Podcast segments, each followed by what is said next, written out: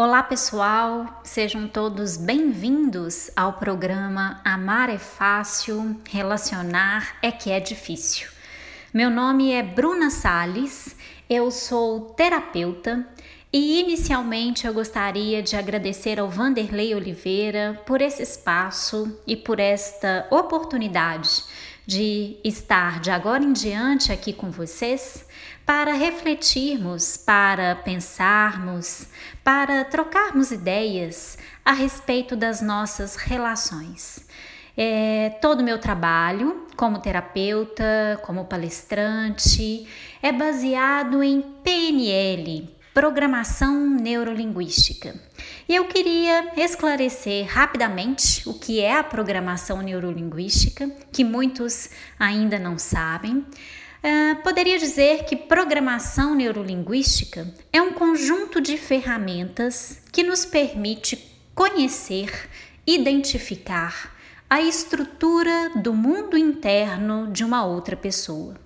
A partir do momento em que conhecemos esta estrutura, podemos replicar excelências, compreender por que determinadas pessoas conseguem agir eh, em vários contextos de uma forma excelente e também podemos, através destas ferramentas, solucionar conflitos, resolver questões emocionais, limitações que muitas vezes interferem diretamente no resultado de todas as coisas que buscamos na nossa vida. Bom, explicado o que é a PNL, o que é a programação neurolinguística, eu quero esclarecer para vocês também o porquê da escolha do nome deste programa o porquê escolhemos amar é fácil, relacionar é que é difícil. Primeiro, porque esta é uma das demandas mais presentes no meu consultório. Seja o meu consultório presencial, aqui em Belo Horizonte, Minas Gerais, onde eu resido, seja nos meus atendimentos feitos via Skype, onde atendo pessoas em diversas cidades do Brasil e em diversos países. Esteja você onde estiver, você pode ter um atendimento personalizado para ajudar você a resolver as suas necessidades. Então, é, por ser um dos temas mais recorrentes no meu consultório e por ser esta base de muitos outros problemas que a gente enfrenta na vida, relacionar é a coisa que todos nós fazemos, não é mesmo? Vivemos em sociedade, nos relacionamos o tempo inteiro, seja uma relação a dois, seja uma relação familiar, uma relação amistosa, uma relação profissional. Estamos o tempo inteiro nos relacionando e nos comunicando uns com os outros. Por ser este um grande tema que baseia muito dos nossos problemas, como eu disse a vocês, eu quero começar esclarecendo o que faz com que relacionar seja mais difícil que amar. Vamos começar pela parte mais fácil? É, eu estou afirmando que amar é mais fácil? Porque amar depende de mim, depende do meu desejo. O amor é uma emoção que regula as nossas relações. O amor é espontâneo, ele acontece porque ele acontece. Então, amar é algo que acontece espontaneamente, ao passo que relacionar exige de mim e da outra pessoa que está nesta relação uma série de comportamentos, uma série de crenças, uma série de princípios que irão fazer com que essa relação seja proveitosa, seja luminosa e que permita a mim e ao meu par crescer. Crescer com o estímulo um do outro. É, eu poderia resumir dizendo que o que faz com que relacionar seja mais difícil é um conjunto dessas crenças e desses princípios que determinam a forma como eu entendo que eu preciso sentir e me comportar dentro de um relacionamento. Eu não estou dizendo apenas das, apenas das relações a dois. Como eu disse a vocês, qualquer relacionamento interpessoal está baseado naquilo que eu acredito, naquilo que eu aprendi. E essas crenças e princípios são aprendidos por nós na infância, dentro da nossa família, que é o nosso primeiro grupo em que estamos inseridos, e também ao longo do nosso crescimento, através dos outros grupos que passamos a fazer parte.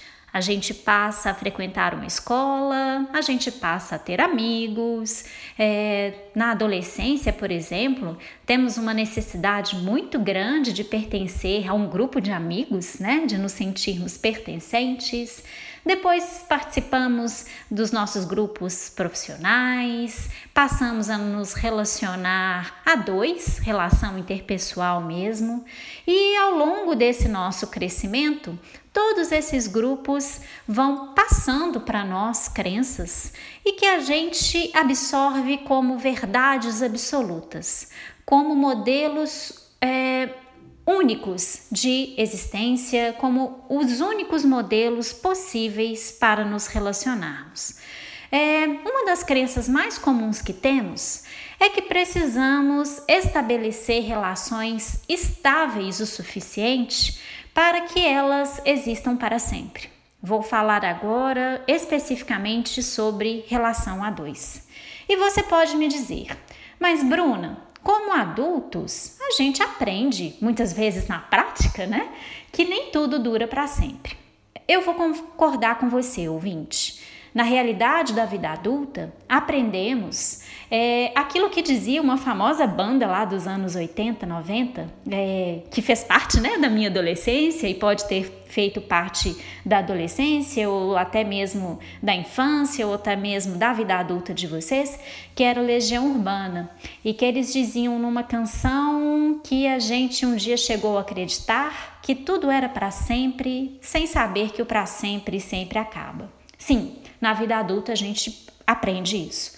Acontece que nós não somos guiados apenas pela realidade da vida adulta. Eu posso afirmar com muita certeza que a maioria de nós, para não dizer todos nós, vivemos um conflito entre o que a gente aprende na infância e o que a realidade da vida adulta nos mostra. Entendemos, por exemplo, que uma das características de uma relação feliz é a durabilidade.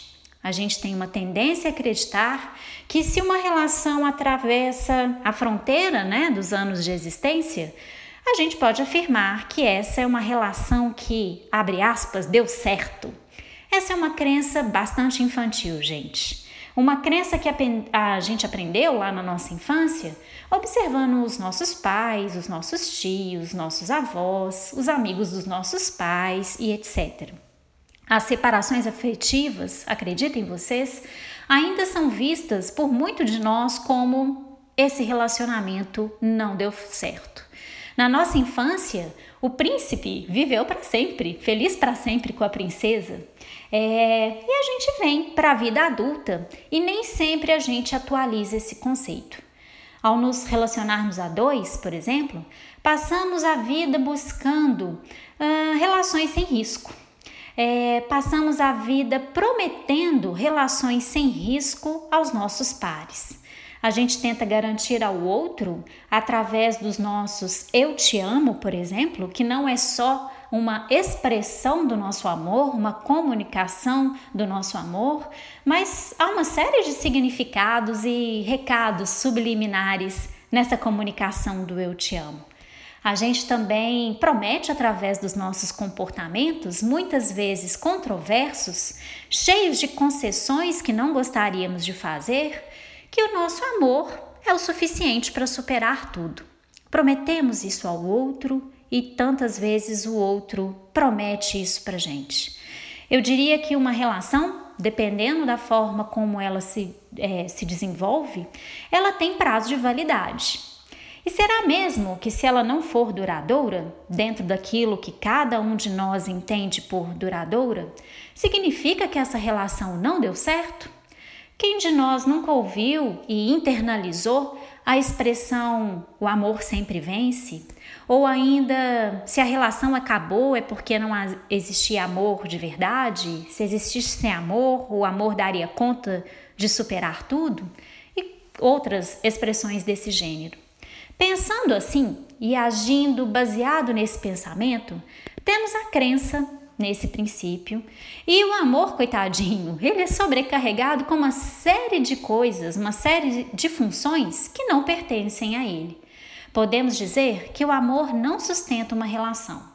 Para continuar existindo, são necessárias outras coisas, outros comportamentos, outras crenças que o amor por si só não produz, como comprometimento, autenticidade, respeito, lealdade, aceitação das nossas diferenças.